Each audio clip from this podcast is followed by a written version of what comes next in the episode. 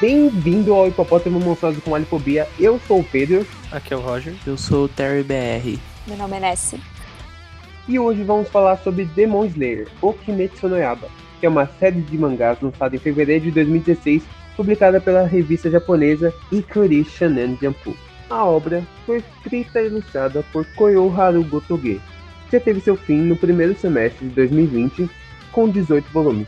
Mas no programa de hoje, iremos falar apenas sobre o anime e o sucesso que ele vem fazendo com apenas uma temporada. Também vamos comentar sobre o filme, que estreia dia 16 de outubro de 2020 no Japão. Confere aí!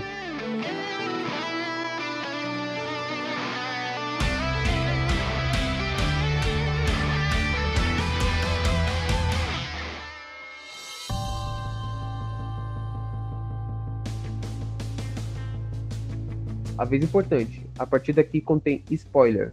Então, caso você não tenha assistido o anime, baixe esse programa, assista o anime e depois volte pra cá para escutá-lo. Pode começar, Ness.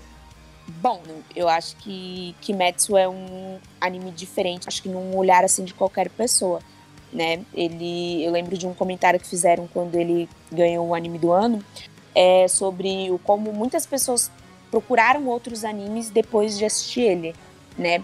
Então, realmente, um, um, anime que faz uma pessoa de fora da bolha do anime querer assistir, é, realmente é, é, um anime que merece atenção. Eu cheguei em Kimetsu por indicação, mas eu não botava muito fé, porque quando eu li a sinopse, eu falei, nossa, que, né, que, que isso? Trocinho estranho, né? E, tipo, de primeira, no primeiro episódio, eu chorei que nem uma desgraçada, né? Tipo, 18 minutinhos. E ele realmente é um anime que ele vai crescendo absurdo quanto mais você vai assistindo não é, tipo, me, mesmo ele sendo um anime pequeno, tem animes que tem menos episódios que Kimetsu que você sente um sobe e desce, assim, de história.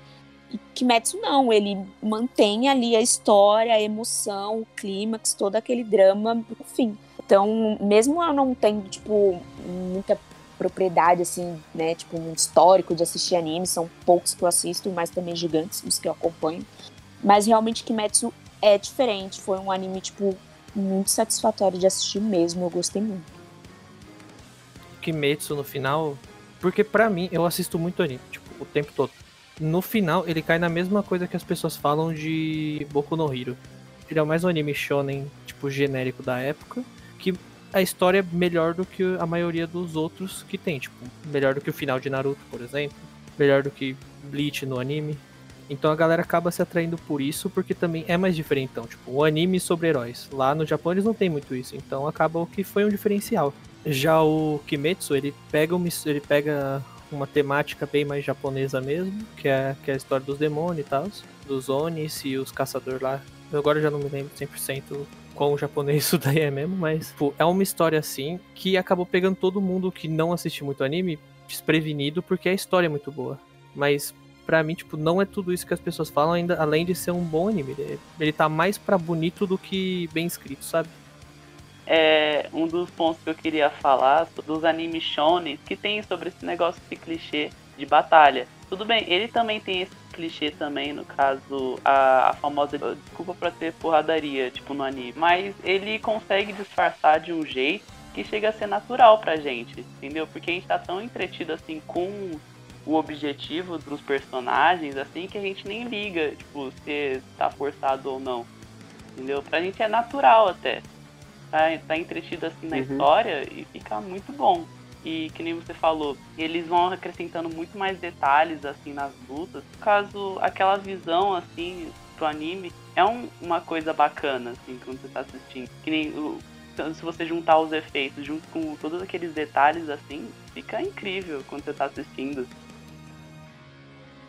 que enriquece no anime é o fato de, tipo, apesar das lutas, drama central ser um pouco diferente, ser, ser cativante de, tipo, ser dramático mesmo. Tem a parte, né, do shonen da luta e tudo e tal, mas eu acho que ele é tão rico nas emoções que tem hora que você esquece que ele tá ali por uma batalha, né? Ele, querendo ou não, eles são ali soldados, guerreiros, eles têm uma determinada função. O anime cativou desde o primeiro episódio, quando mostrou o Tanjiro, que perdeu praticamente a família toda dele, né? Só ficou a Nesco, que virou um Oni. Então você fica preocupado com o personagem, como ele vai lidar com tudo isso. o anime também que apresenta os outros personagens que são cativantes também. Então acredito que o anime não se sustenta pelas batalhas, mas pela história em si, que é grandiosa também.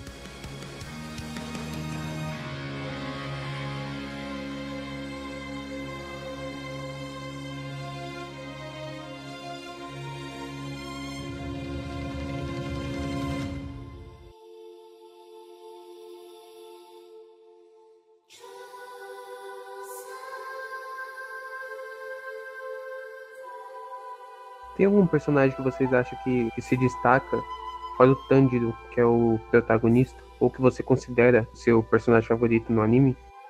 A perguntinha aí dos favoritos, que quando eu cheguei a dizer que o meu era o Zenitsu, todo mundo falou, tipo, nossa, mas ele é mais mundão, ele é mais cagão, não sei o quê, blá blá blá.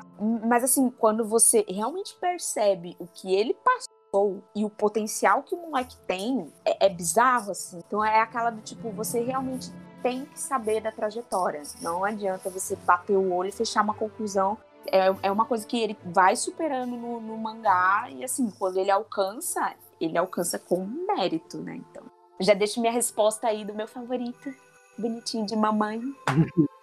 e o Inoso que não tem prefeitos.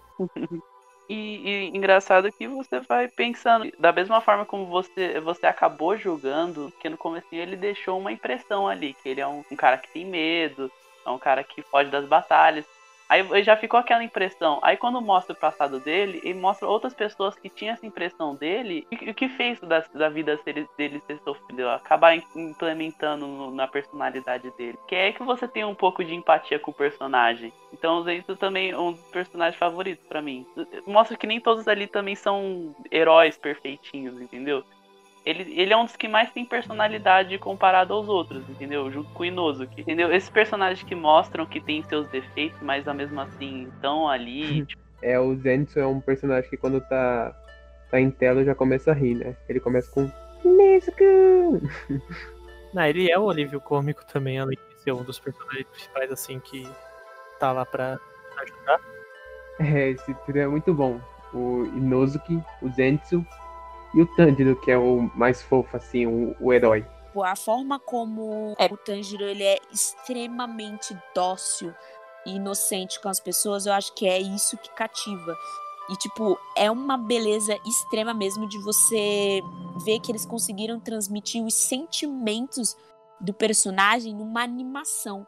Porque uma coisa de batalha, eu acho que às vezes isso que torna, tipo, clichê. Você sabe como que é o brandir de uma espada, você sabe como que fica um, um, cenário de guerra no final de uma batalha.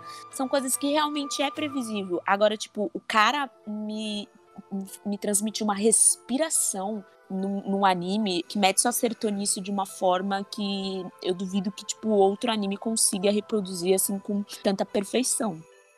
E essa característica do Tanjiro de ser mais amoroso também é o que deixa os Onis mais humanos. Porque quando ele derrota um Oni, ele não olha pro chão e pensa, caramba, matei uma fera. Ele olha com olhar de compaixão. Porque pela irmã dele ser um Oni também, ele sabe que aquilo, aquele Oni, já foi um humano, já foi uma pessoa. Um bom exemplo disso que eu quero falar é aquela saga da floresta, dos olhos da floresta. É o da família das aranhas. Nossa. Ai, o que eu chorei. Sim. Esse mesmo. E quando o Tanjiro vai matar aquela primeira Oni, que tá fazendo os guerreiros de marionete, e mostra o flashback dela, você percebe que ela tá numa vida miserável. Por ela estar tá naquela família maluca, ela tá sendo obrigada a fazer aquele tipo de coisa. E quando o Tanjiro vai finalmente matar ela, ela nem luta nem nada. Ela só se deixa levar. É, dá pra mostrar que, tipo, é como se ela estivesse sendo libertada. E na, na hora que o Tanjiro vai lá e corta dela, tipo, tanto que ela nem chega a sentir dor. Ela chega até a agradecer ele, né? É bem bonita essa cena mesmo.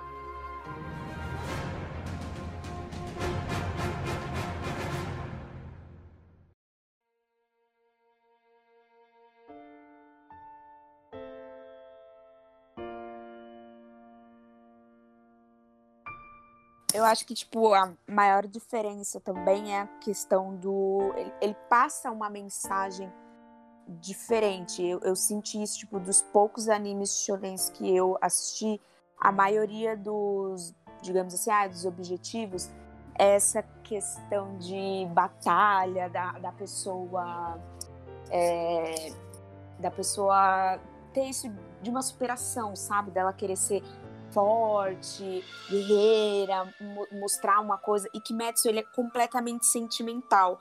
Principalmente nesse arco da família, ele você vê de diversas formas e de diversos exemplos, né, digamos assim, ah, o vilão da família, ele só queria uma família, entendeu? Ele não tinha uma estrutura, digamos assim, ah, vai, psicológica do que, que era uma família, ele não sabia. Não é à toa que a hora que ele fala que quer a Nezuko como irmã dele. E aí o Tanjiro pega e fala: Mas você não pode forçar uma relação familiar. Família não é isso. É o que deixa tipo mais rico assim. São esses tipos de mensagem que às vezes a gente, a gente sabe que tá ali, mas a gente não para para prestar atenção. Quanto aquela coisinha pequenininha faz uma diferença enorme no futuro, né? E é como você mesmo disse, os Onis, eles não nasceram assim. Eles foram transformados e na maioria das vezes dos exemplos que mostram em Kimetsu foram situações de que, tipo assim, eles não tinham o que fazer, entendeu? Foi aquela medida desesperada que talvez se eles soubessem como seria no futuro, eles não teriam escolhido, eles não teriam optado por isso. O famoso voltei atrás porque deu merda, tipo, provavelmente se eles tivessem uma noção mesmo do como seria, eles não teriam feito. A construção desse sentimento para os personagens é a coisa, tipo, mais incrível, assim, que você realmente até fica esperançoso pela batalha, porque você sabe que vai ser uma batalha diferente, porque é um propósito diferente do que você costuma ver em Shonen. As batalhas de Kimetsu elas são muito bem feitas, tipo, a parte da. Porque assim, no final ele não ficou só em poderzinho, sabe?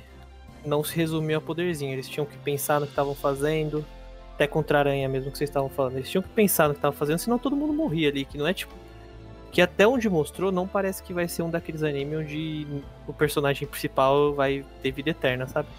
Até agora, pelo que deu pra ver, o personagem principal é muito capaz de morrer, ou pelo menos alguém do timezinho lá. Uma coisa do Naruto que eu tinha muita raiva é aquele é aquele famoso shonenzão, é porque é bem mais das antigas, né? Tipo, ele ficar testando o limite, começa é, a ler os movimentos do outro do inimigo e começa a ter maior diálogo mentalmente ali. Eu, mano, eu tenho muita raiva. Pelo menos nisso, o Metsu eles fez muito diferente. Como eles têm um, um, um, certo limite ali de episódio, não é tudo contadinho certinho. Então eles na luta eles vão direto ao ponto ali.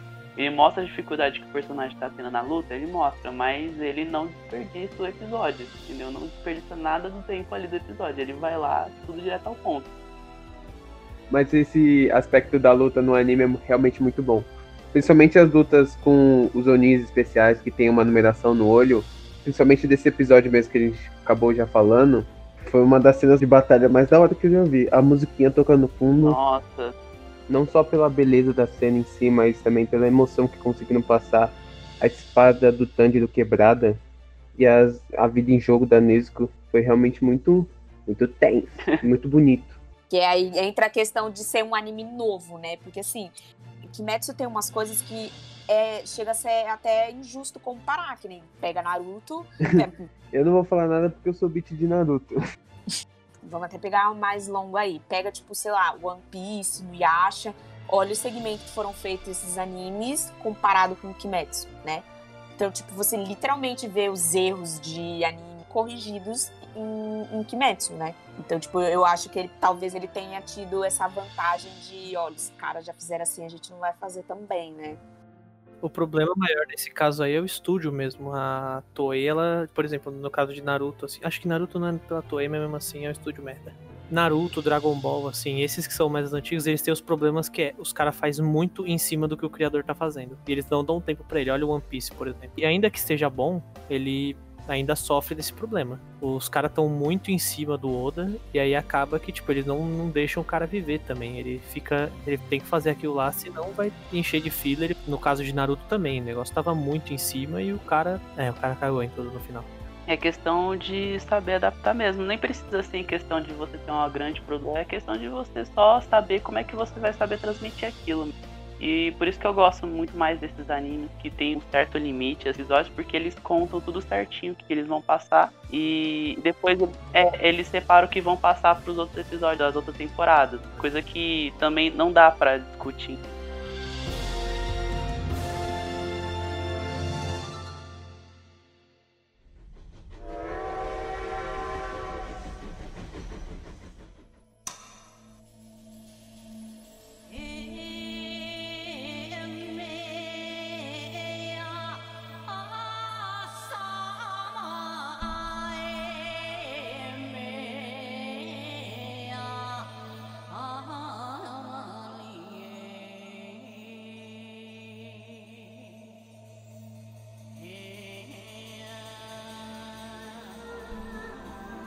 E aí, vamos falar do filme? Ou pelo menos que dá pra falar dele? Eu acho que vai ser mais ou menos como vão. Eu não cheguei a ler o mangá 100%, então eu não sei como foi, mas eu acho que vai ser o mesmo caso de Vinland Saga. Porque, tipo, o primeiro, a primeira temporada de Vinland marca toda a infância e adolescência do Thorfinn. E depois a, a temporada que segue, que eles iam fazer, marca só o tempo que ele foi escravo. Mas, tipo, é muito curto. Não, não, de, não daria pra fazer uma temporada inteira. Então acho que vai ser mais ou menos isso daí. A história que eles querem passar é curta demais para ser um, uma temporada inteira.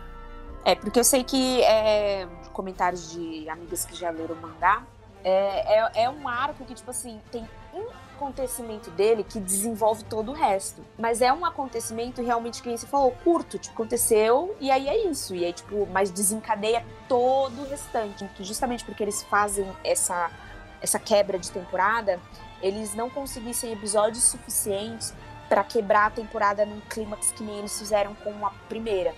De que, tipo, teve a introdução, teve todo o drama, teve o ápice, que foi o arco da floresta, e teve a recuperação no final. Então, talvez, tipo, o próximo arco eles quisessem ter esse segmento, mas esse acontecimento não poderia passar despercebido, mas se eles colocassem, talvez também não desse certo. Coisa que eu tô muito empolgado para esse aí, no caso que eu tava esperando, é uma conclusão, né? Não sei se vai chegar a ser comentado, porque era um dos objetivos do Tanjiro estar tá procurando o cara entende muito sobre a respiração do fogo. É, o cara mesmo que tá no trem. É, na verdade o Kyoji usa a respiração das chamas, mas por ele ser do Pilar do Fogo, vai ser mais próximo que o Tanjiro vai conhecer alguém que pode conhecer a respiração do fogo.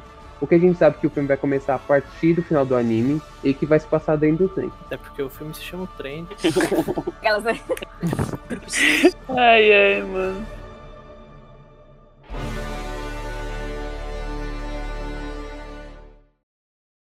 Você parar pra pensar, o Tanjiro, ele é muito perfeito.